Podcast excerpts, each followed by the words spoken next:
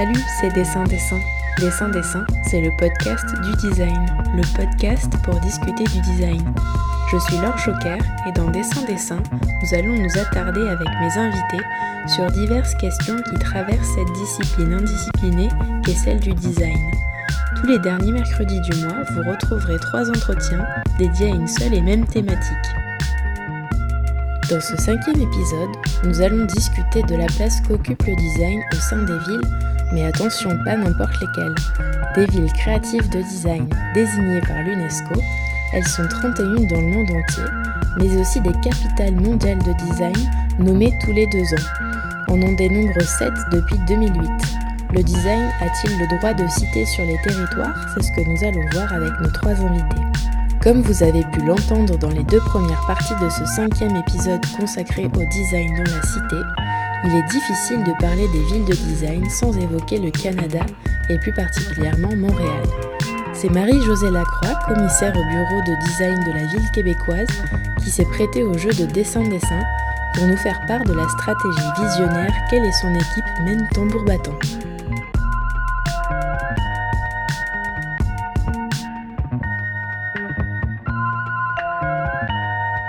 Troisième ville créative de design UNESCO au monde après Berlin et Buenos Aires, nommée en 2005. C'est Montréal qui est désignée un an plus tard en 2006. C'est l'une des deux villes créatives de design d'Amérique du Nord avec Détroit, élue bien plus tard en 2015. Marie-Josée, bonjour. Vous êtes commissaire au design et chef d'équipe pour la ville de Montréal où vous exercez au bureau du design. C'est pour cela que j'ai choisi de vous interviewer pour discuter avec vous du rôle que vous occupez et du statut de Montréal en termes de design. C'est bien avant sa désignation en 2006 que Montréal a développé une politique du design, puisqu'en 1991, le poste de commissaire au design est créé.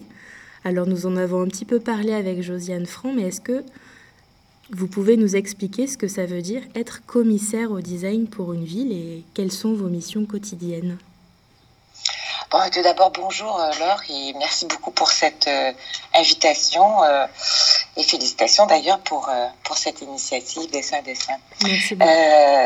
Je, en fait, commissaire au design, oui, c'est un drôle de titre, j'avoue, parce que tout le monde pense qu'on est un peu la police du design ou qu'on fait un commissariat comme on pourrait le faire pour une exposition. En fait, le rôle de, commissaire, euh, commissaire au design, euh, en fait, ça a été créé, ce poste, parce que ça figurait, en fait, c'était un poste au sein d'une commission de développement économique. Donc, euh, les gens qui travaillaient au sein de cette commission, tout bêtement, s'appelaient commissaires. Donc là, parlons plutôt du rôle. C'est sûr que L'objectif ultime, c'est de développer, euh, de développer ce secteur pour la ville de Montréal qui est très, très, très important.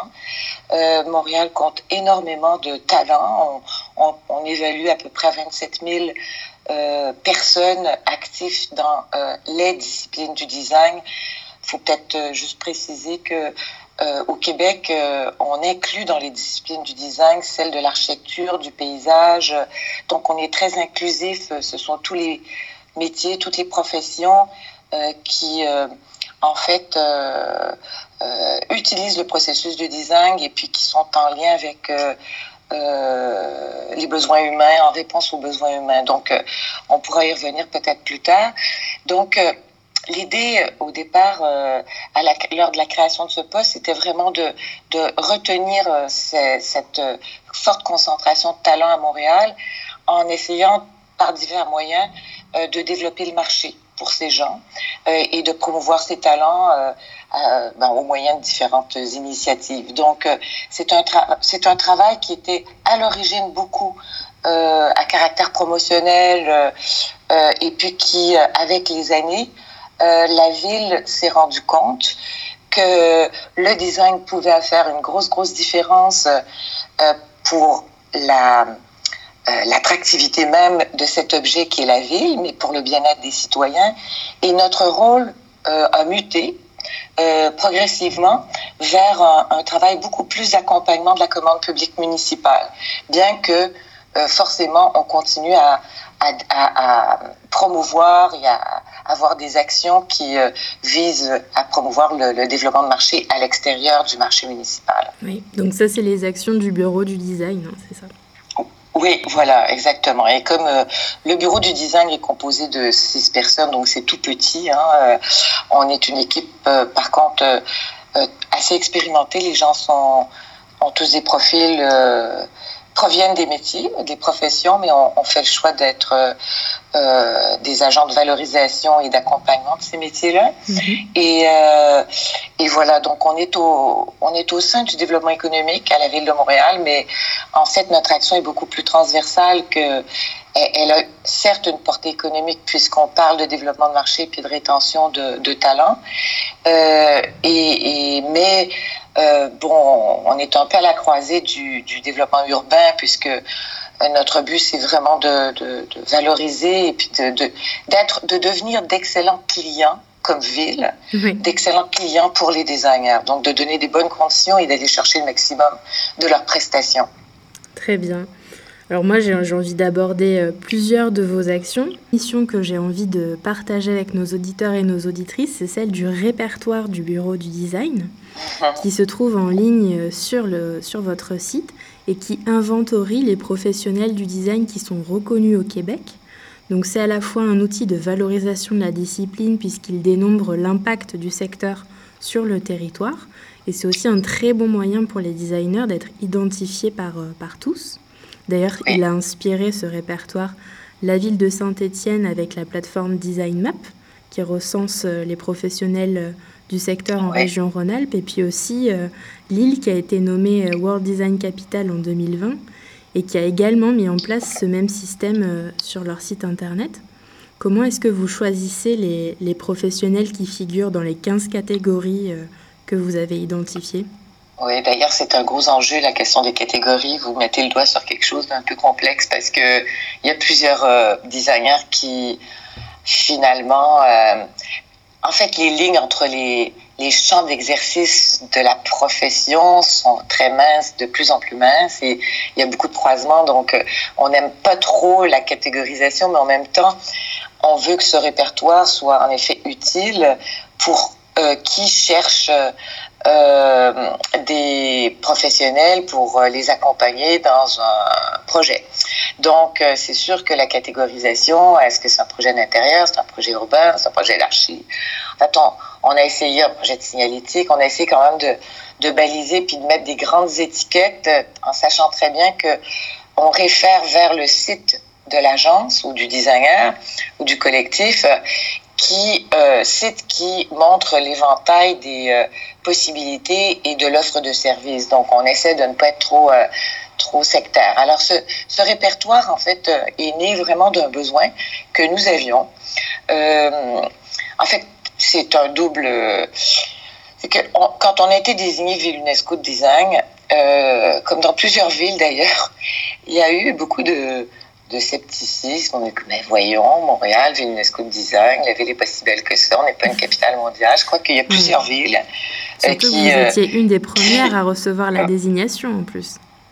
Ben oui, ben voilà, ben on était vraiment parmi les tout nouveaux. Puis le, programme n'était pas connu. Et puis évidemment, c'était après Buenos Aires et puis Berlin qui sont déjà des villes un peu plus, euh, peut-être auxquelles on s'attend un peu plus, un peu plus confirmées comme réputation. Alors, donc on s'est dit, étant donné que l'UNESCO nous a désignés sur la base de la forte concentration de talents à Montréal, ben montrons-la. Expliquons cette désignation en faisant la démonstration que, que justement, euh, on mérite ce statut sur la base de, ceux et celles euh, qui exercent ces métiers, ces professions et qui, euh, en fait, font un travail extraordinaire. Donc, le répertoire était une façon de faire la démonstration euh, que ce statut était, était non seulement mérité, mais c'est aussi une façon de remercier ceux à qui l'on doit ce statut. Donc, c'est vraiment aussi... Euh, et l'autre raison, ben, c'est que nous, comme ville, euh, donc je rappelle qu'on travaille à la ville et que une ville, un pouvoir public, c'est très, très difficile. Il y a un besoin de transparence, il y a un besoin aussi d'équité et d'objectivité. Et on ne peut pas, comme bureau du design, on est appelé régulièrement par des, euh, des commerçants, par des gens par d'autres ministères, par des, par des promoteurs, etc. Euh, de, qui cherchent des, des, compétences et on ne pouvait pas référer une personne plutôt qu'un autre. Et donc, on avait besoin d'un outil pour référer les gens vers des euh, personnes euh, euh, jugées compétentes. Alors, qui juge de cette compétence Est-ce que voilà, il faut avoir une expérience de plusieurs années ou pas pour être dans ce répertoire? Est-ce qu'il faut avoir obtenu des prix? Comment ça se passe? Voilà, il faut, il faut avoir été reconnu par ses pairs dans le contexte d'au moins un projet. Et être reconnu par ses pairs, c'est peut-être être finaliste dans un concours, même si tu n'as pas été lauréat. Donc, tu t'es déjà distingué, le jury a remarqué ta prestation. Ça peut être un prix, euh, euh, des prix que l'on t'a attribués euh, dans le cadre justement de, de, de, compétition euh, sur la base de, de réalisation, mais, mais vraiment, ça peut être vraiment... mais ce qui est super important, ce sont des reconnaissances qui viennent de pair et non pas que, que parce qu'il existe beaucoup de prix qu'on peut acheter, entre guillemets. Hein, que, en fait, que pour participer, il faut payer X, un montant X et puis euh, on se retrouve à être dans une sélection Y, dans un catalogue, etc. On ne veut pas euh, du tout euh, sélectionner sur la base de, de, de, de, de je sais pas, de enfin, c'est pas mercantile, oui. c'est pas. On, puis on veut être sûr que ce sont des, des jurys un peu indépendants, de gens de la profession qui, euh, à un, moment donné, ont évalué euh, que vous étiez compétent et que vous vous distinguiez des autres.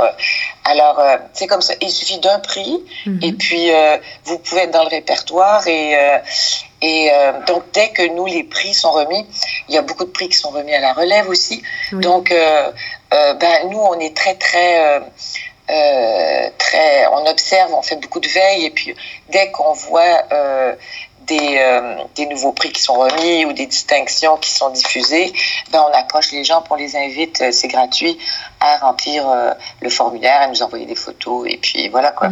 Vous êtes attentif pour qu'il soit mis à jour justement avec de nouvelles personnes Oui, oui, et puis d'ailleurs, euh, c'est toujours un combat de demander à tout le monde de mettre à jour leur, leur fichier, c'est pas possible, c'est étonnant, puis alors que alors que c'est vraiment euh, la section de notre site internet qui est d'ailleurs notre site internet est vraiment beaucoup beaucoup consulté mais c'est cette section qui euh, est la plus populaire. Donc euh, et, je, suis certaine que il y a plusieurs designers qui en fait ont des coups de fil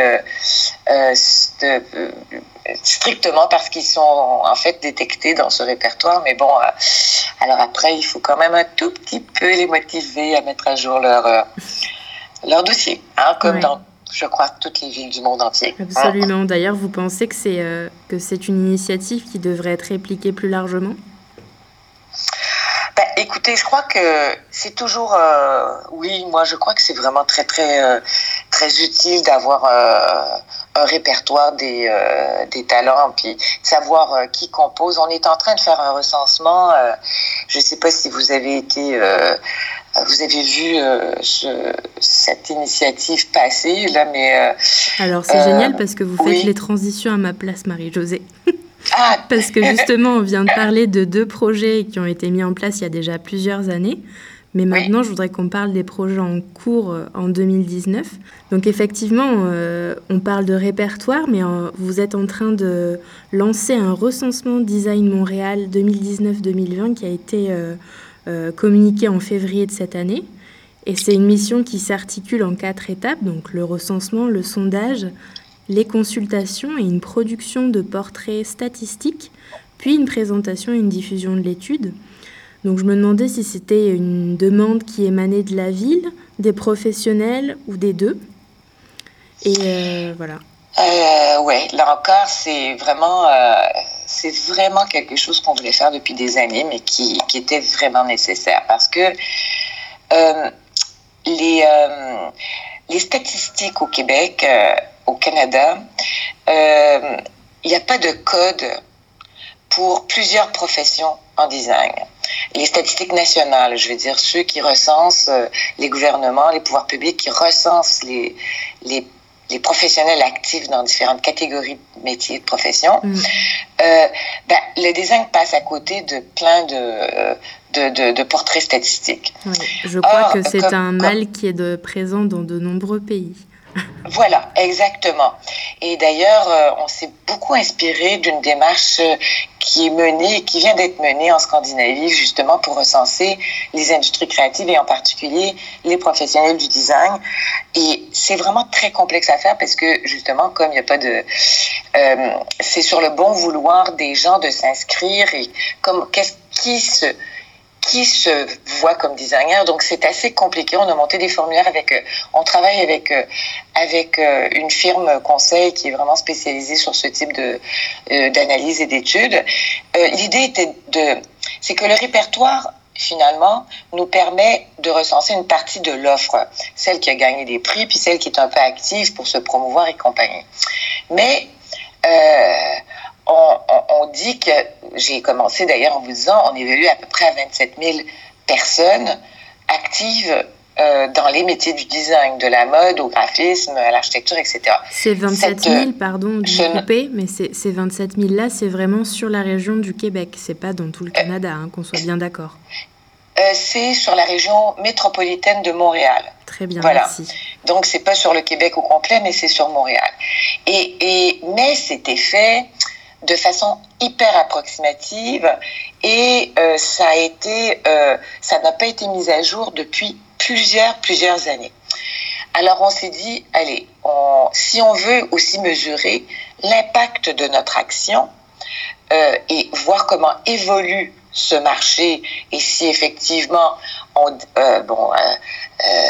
parce que c'est accompagné, comme vous le disiez, non seulement d'un recensement, mais aussi d'un sondage après auprès des personnes recensées sur leur part de marché domestique, leur part de marché à l'international, les emplois euh, euh, qu'ils ont à l'interne, est-ce qu'ils travaillent à l'interne des entreprises ou ils sont consultants externes? Mm-hmm. Donc, on, on, va avoir une idée beaucoup plus fine euh, de de comment ces métiers sont exercés, comment ils sont structurés. Et c'est donc un portrait statistique et économique. Euh, et ça va nous permettre euh, vraiment aussi de valider plusieurs hypothèses qu'on a sur la rétention euh, de ces professions à Montréal ou l'exode, point d'interrogation. Est-ce que leur besoin est plus de développer le marché domestique ou pas? Donc, ça va nous permettre vraiment d'avoir une analyse plus fine et d'aligner nos services et notre action municipale, mais aussi celle des, gouvernements euh, qui, euh, en fait, voient ça d'un bon oeil, et celle des associations professionnelles aussi, qui sont nos complices, ben, en fait, on va pouvoir mieux servir cette population. voilà. Donc, c'est un gros boulot, mais mais j'espère qu'on va y arriver. Mais ça demande vraiment beaucoup de diffusion et je suis contente que vous me permettiez d'en parler. Mm. Bah avec plaisir. Je me demandais, là, euh, on, arrive bientôt fin juillet. Enfin, en tout cas, l'épisode sera diffusé fin juillet. Ce sera la fin euh, de la première étape du recensement. Là, on est le 12. Est-ce que vous avez déjà reçu beaucoup de réponses? Ah, c'est une bonne question. Euh, oh là là, j'aurais dû, j'aurais dû poser la question à ma collègue qui s'occupe du recensement euh, et qui suit ça de près. En tout cas, le taux de réponse était, était, assez, euh, était assez bon, euh, mais bon, ça date de juin. Il y avait encore beaucoup de, d'efforts à faire pour essayer de joindre ceux qui ne sont pas membres d'associations et ceux qui, parce que dans ces métiers, à part les ordres professionnels comme les architectes ou bon, les, les urbanistes, en fait, euh, il n'y a pas obligation euh, d'être membre d'une association professionnelle. Ben, Donc, en France, on a eu beaucoup de facilité à recenser, d'une part, les membres des associations et ceux qui travaillent dans les grandes agences, parce que les agences entraient systématiquement l'ensemble de leurs employés. Là, ce qui est plus difficile, l'enjeu, ça va être d'élargir vers ceux qui exercent le métier sur une base très, très individuelle, de chez eux, et euh, d'une façon beaucoup plus libre. Oui, c'est les, les, indépendants, comme on dit en France. Les, les petits, petits indépendants et qui sont nombreux. On en a déjà, puis bon, il y a plusieurs, les réseaux sociaux nous aident beaucoup, euh, évidemment, les LinkedIn et puis les, euh, puis les, bon, tous les réseaux, quoi.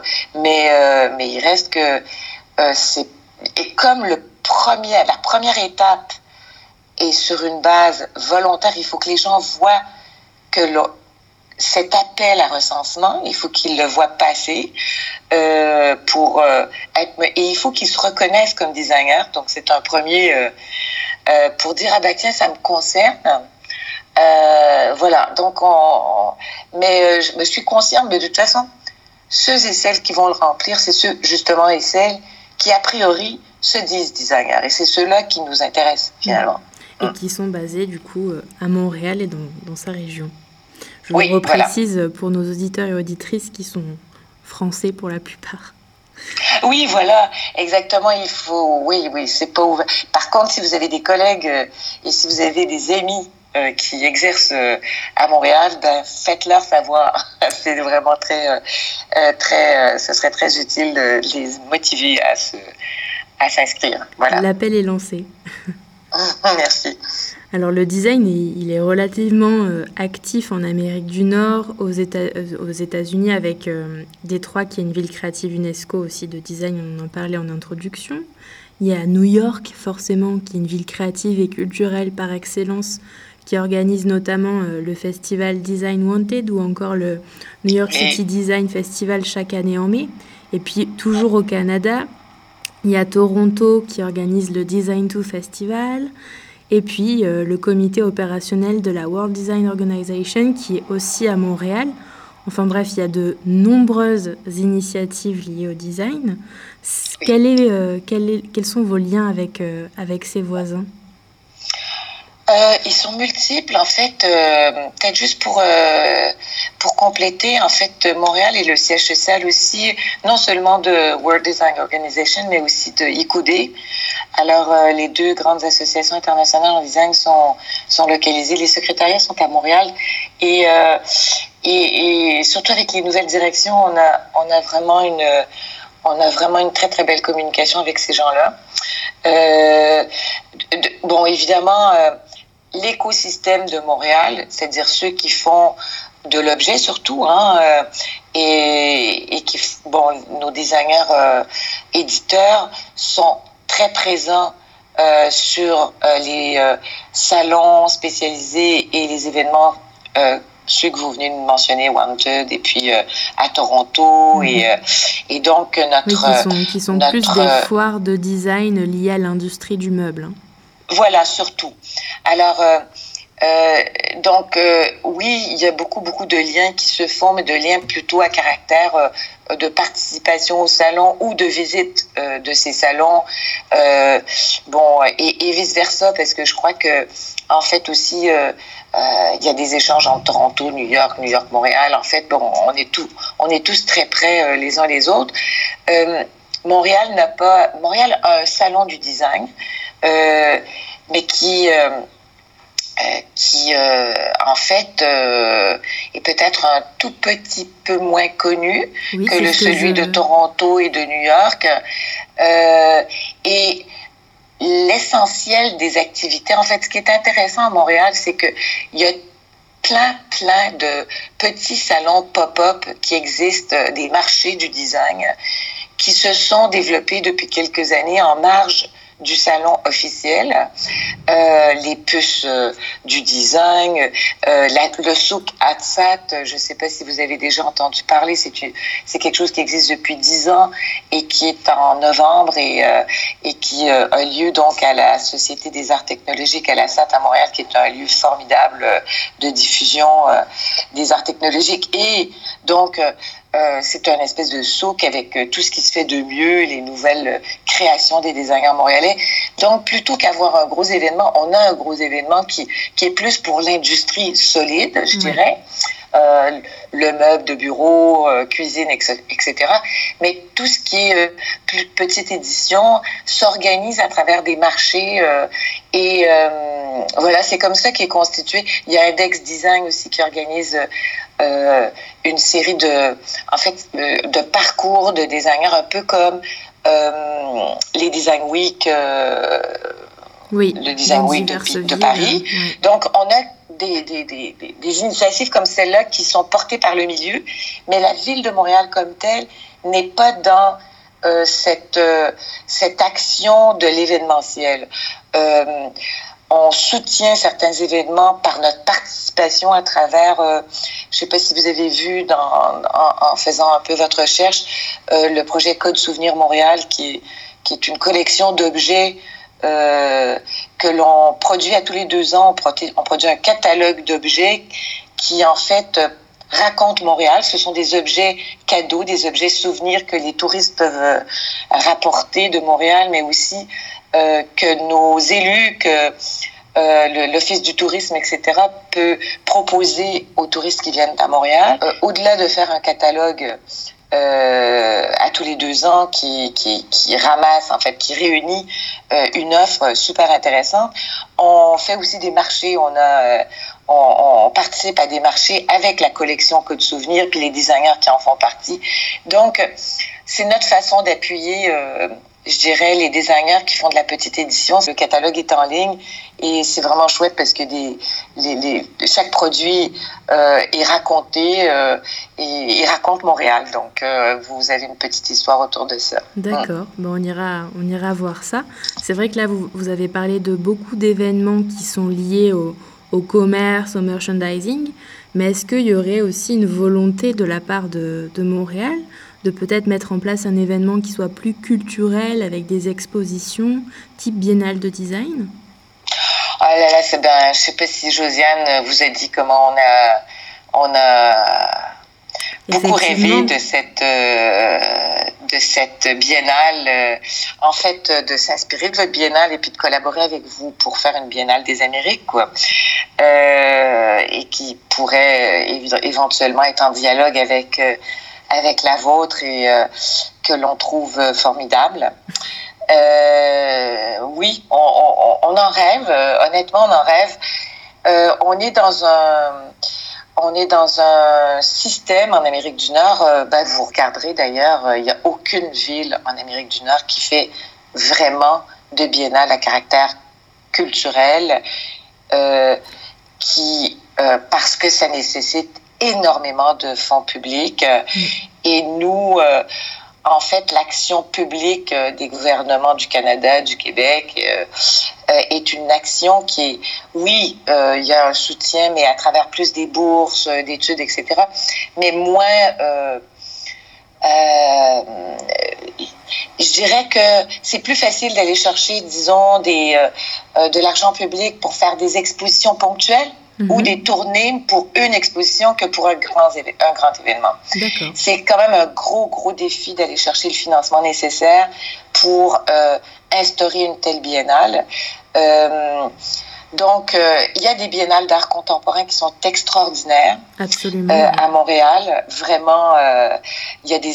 Et donc, peut-être qu'on pourrait essayer de mutualiser des initiatives en art contemporain, en art numérique, point d'interrogation parce qu'il y a quand même beaucoup d'institutions qui font des choses super chouettes en, et qui sont à la limite du design. Vous voyez ce que je veux dire? Tout à fait. Donc, euh, alors l'idée, euh, l'idée euh, circule. Et j'ai l'impression que, mais il faut vraiment qu'on sente qu'il y a un mouvement qui vienne du milieu. Oui. Euh, hein, plutôt que, faut pas que ce soit imposé, c'est pas top down. Il faut vraiment que le milieu euh, euh, soit porteur d'une telle idée. Mais c'est sûr que je, bah, on en rêve tous un peu. En tout cas, avec vous, on en rêve un peu, quoi. Alors, je l'ignorais, mais j'ai appris euh, sur le site internet du Bureau du Design qu'en 2016, votre statut euh, de ville créative de design UNESCO a été reconduit. Et alors moi, uh -huh. je pensais naïvement qu'une fois nommée, une ville obtenait cette désignation ad vitam aeternam. Pourquoi cette reconduction a-t-elle été nécessaire? Ah ben c'est euh, c'est une nouvelle règle du, euh, du réseau des villes créatives de l'UNESCO qui a été euh, qui a été mise en place par l'UNESCO. Donc nous sommes évalués à tous les quatre ans. Nous devons nous devons produire un ce qu'ils appellent un monitoring report qui est en, en fait un, un dossier d'évaluation qui fait état de l'action que nous avons menée localement pour faire bénéficier, pour activer euh, et aider, soutenir le développement de notre secteur localement et en faire bénéficier d'ailleurs le plus grand nombre, les citoyens, etc. Et, euh, et faire la démonstration que nous avons contribué à la dynamique du réseau par l'échange de nos pratiques. Donc, euh, et je salue d'ailleurs cette, euh, cette euh, obligation d'évaluation parce que oui, c'est un titre que nous avons dans la durée. Normalement, c'est un, c'est une adhésion à un réseau de villes. C'est pas un label, hein, parce que label, ça veut dire branding, ça veut dire, c'est, c'est vraiment un engagement euh, d'être dans le partage et d'être dans l'action ensemble au sein d'un réseau. C'est euh, et donc euh, euh, oui, ça se fait dans le temps et c'est un projet, je dirais, c'est une aspiration, c'est un projet qui se développe avec les années, mais qui est évalué ponctuellement et et bon, ça c'est pas encore arrivé parce que cette cette mesure, on a été les premiers à être désignés, donc on a été les premiers à être évalués. les, les, les villes donc, c'est toujours un espèce de, de, groupe de villes qui, dont le, rapport est dû à chaque année. Là. Euh, d'ailleurs, nous, c'est encore, ça revient, donc je dois refaire le rapport cette année, mm-hmm. euh, parce que ça fait déjà quatre ans que nous l'avons produit. Euh, donc, c'est pas encore arrivé qu'une ville soit exclue du réseau, mais, euh, mais, mais c'est une façon pour l'UNESCO aussi de, de c'est une façon pour le réseau de voir ce que les villes font, donc de s'inspirer des pratiques des autres, parce que les rapports sont rendus publics. Euh, d'ailleurs, je vous invite à aller voir sur le site du réseau des villes créatives de l'UNESCO. Tous les rapports sont publics de toutes les villes. Donc, c'est vraiment intéressant de voir comment les villes utilisent leur statut et ce qu'elles font localement pour euh, l'activer. Si vous me permettez, j'aimerais justement dire que euh, comment nous on a appréhendé ce statut de ville UNESCO de design? Euh, je vous le disais, c'est pas un label pour nous, c'est vraiment un projet. Euh, on le voit comme un projet, on le voit comme une, aspiration. Et ce que et, le, grand défi, c'est de mobiliser en fait à la fois les designers. Maintenant, je crois qu'ils comprennent vraiment bien justement que que ce statut que l'UNESCO nous a donné, c'est sur la base d'un engagement collectif à activer ce milieu-là, puis à euh, surtout, dans notre cas, faire en sorte que les citoyens bénéficient euh, de la qualité en design euh, sur leur territoire. Mm. Et donc, euh, que ça rapporte au plus grand nombre, non seulement économiquement, mais en termes de bien-être collectif. Vous le disiez, l'action de la ville de Montréal remonte en 1991, donc c'est quand même 27 ans d'action. il reste que on a toujours eu un plan d'action en design pour, pour, mais qui était porté par le bureau du design ou par par moi comme commissaire au design, puis après par euh, le bureau parce qu'on est rendu six. Mais là, le défi, c'est que cette, euh, que cette vision de la qualité en design, que cette mission qui est de, qui est de soutenir euh, et d'être un, client exemplaire et de bien faire travailler les designers sur notre territoire, soit partagée par l'ensemble de mes collègues à la ville de Montréal, que ce soit les arrondissements, que ce soit les services des transports, le service de, la culture à travers euh, le réseau des bibliothèques, le service des immeubles qui construit, le service des parcs qui aménage des parcs. Euh, donc, euh, le gros défi, et vous le verrez dans le plan d'action Pré-Montréal, le premier axe, c'est d'adopter euh, une politique transversale que l'on appelle l'agenda montréalais euh, pour la qualité et l'exemplarité en design et en architecture sur notre territoire, qui est un outil ville, hein, qui est une politique municipale. Et ça, on, est, on y travaille et, euh, et, et, on espère aller beaucoup plus loin. Euh, et parce que justement, euh, euh on, on, on, ne sera pas finalement les seuls à porter cette mission, mais on la partagera et on donnera des outils à l'ensemble de nos collègues, euh, que ce soit l'approvisionnement, euh, que ce soit, comme je vous dis, euh, au service de l'urbanisme, euh, à travers notre... puis au service, par exemple, de l'habitation, qui ont plein de programmes pour soutenir leur logement social. Comment on fait intervenir les designers et les architectes et comment ose-t-on la qualité de l'offre en habitation justement à, à, travers des outils villes.